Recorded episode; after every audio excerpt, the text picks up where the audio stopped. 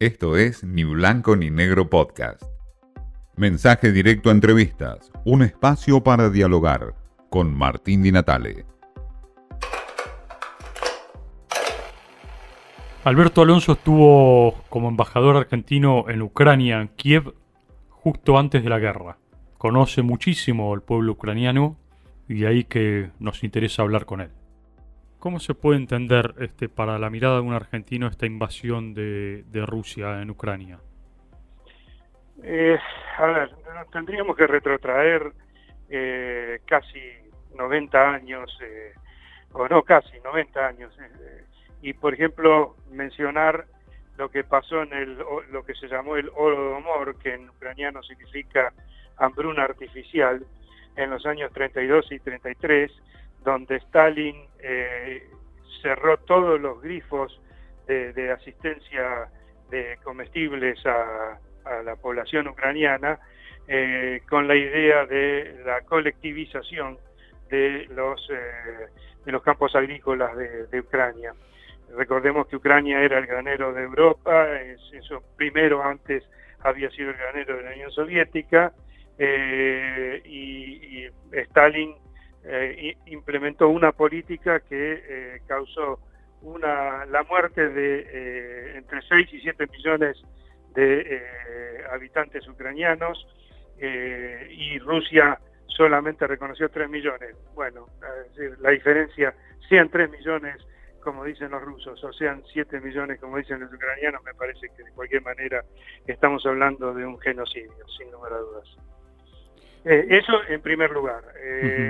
Eso como para marcar que siempre ha habido chisporroteos entre eh, Rusia y Ucrania eh, y que, eh, por ejemplo, también se manifestaron en, la, explosión que hubo en Chernobyl en 1986, donde Ucrania llamaba desesperadamente que que Rusia enviara los eh, bomberos especializados que tenía y la gente especializada que tenía para apagar los incendios y las explosiones que estaban ocurriendo, eh, Rusia no lo hizo, eh, y es más, incluso tardó en avisar lo que estaba ocurriendo, y bueno, murieron una gran cantidad de, de ucranianos, ni, hablar, ni que hablar de los bomberos ucranianos que no tenían todas las herramientas para combatir eso eh, y bueno, eh, eh, sabemos lo que puede ser una fuga reactiva. Ahora, Alberto, hemos visto en la, en la revolución 2015 en Kiev, el pueblo ucraniano es muy fuerte, muy resistente. ¿Hasta cuándo van a poder resistir esta, este ataque de Rusia al pueblo ucraniano, según este, a su entender, que, que conoce mucho más que nosotros, obviamente? Yo la idiosincrasia del pueblo ucraniano. Sí, sí, sí. Yo creo, es decir, eh, yo llegué eh, dos años después eh, de iniciado el conflicto en, en, marzo del 2014 con la, anexión de Crimea y la invasión de las zonas separatistas de Donetsk y Lugansk en el Donbass, en la región del Donbass, y eh, en el 2016 recién acababa de implementarse lo que se llamó el acuerdo de Minsk II, ¿no es cierto?, donde eh, ese acuerdo tuvo mucho más efecto que el Minsk I eh, para, detener, para poder proveer el alto el fuego y detener y e implementar corredores humanitarios que, se, que se respetaran, que se respetaban a partir de la, eh, de la inclusión de la eh, OSCE, o sea, el, Organismo de Seguridad y Cooperación de Europa, eh, y que hacían de fiscales de que el alto el fuego y los corredores humanitarios se cumplieran. A mucho fue fue difícil esa implementación, hubo algunos eh, oficiales de la OCE que incluso fueron heridos, es decir, no hubo un gran respeto de los corredores humanitarios tampoco en esa época, y entonces todo eso no me eh, configura un antecedente muy valioso para ver... Claro, los ucranianos ya saben eh, con qué están jugando, digamos. Exacto, exacto, exacto. Y esto, esto implica que ellos van a seguir resistiendo. Sí, sí, sí, sí, no le quepa ninguna duda, Martín. Eh, eh, acá hay un tema fundamental.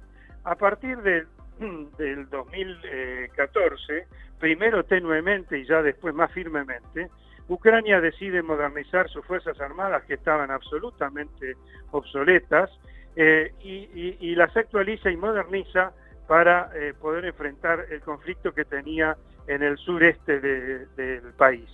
Eso implicó un, paso de, un gasto en defensa del PBI que era del 0,5% a 1,5, 2% y hasta 2,5% algunos años, lo que implicó un, eh, una rápida modernización de, eh, del armamento eh, militar ucraniano. Eso por un lado. Está claro que el poderío de Rusia es mucho mayor, ¿no? No, sin lugar a dudas, sin lugar a dudas. Pero, pero lo que estamos viendo en esta guerra es que lo que creíamos que era un armamento militar muy actualizado, muy moderno de parte de Rusia, eh, pareciera no ser tan así. Eh, y pareciera ser que eh, Ucrania ha recibido una cantidad de armamento militar verdaderamente moderno y que ha sorprendido incluso a las autoridades rusas políticas y, militares. eso por un lado, es decir, modernización del, ejército ucraniano. Segundo, eh, hubo una, una, gran actualización también en tácticas de defensa en lo que llaman eh, los ucranianos los, los, comités de autodefensa, básicamente urbanos, y que eh, esos comités de, defensa son los que también están deteniendo o estancando o demorando la inserción rusa en las ciudades. Eh, eh, sin lugar a dudas, eso ha tenido un, valor eh, fundamental. Y por último, la tercera pata de, de, este, de este, digamos, de esta defensa de Ucrania, la tiene la misma población civil que, ha pedido al, al, al, presidente Zelensky, y no al revés, que les proveyeran de armas eh, tipo metralletas Kalashnikov, rifles Kalashnikov, y las bombas Molotov eh, eh, que se confeccionan en cada casa de Ucrania. Eh, Alberto, la última pregunta que le, hago. Usted como ex embajador en Ucrania, ¿le hubiese gustado que el gobierno argentino tenga una condena más firme contra Rusia, que haya existido sanciones económicas? ¿qué, ¿Qué opinión le merece la posición actual de la Argentina?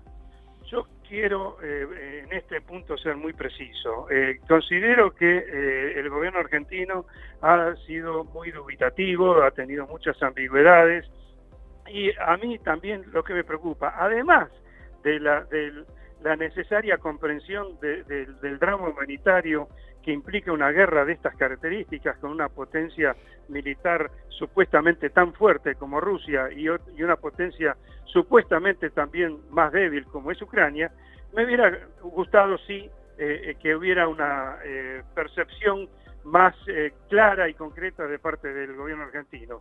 Pero además, lo que a mí particularmente me interesa como diplomático profesional es ya retirado, pero diplomático profesional al fin, es que eh, eh, cada acción que comete la Argentina en el plano de política internacional debe tener mucho cuidado de que no choque con los intereses argentinos en la única quizás política de Estado que tenemos desde hace 40 años, que es eh, Malvinas.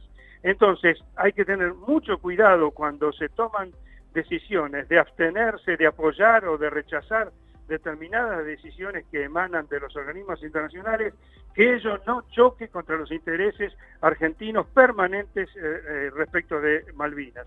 Y lamentablemente, algunas decisiones que se han tomado eh, han chocado contra esos intereses permanentes argentinos de Malvinas. Esa ha sido también gran parte de mi preocupación y creo que incluso está por encima de, la, posición que pueda tomar Argentina respecto eh, de, este conflicto eh, ucraniano-ruso.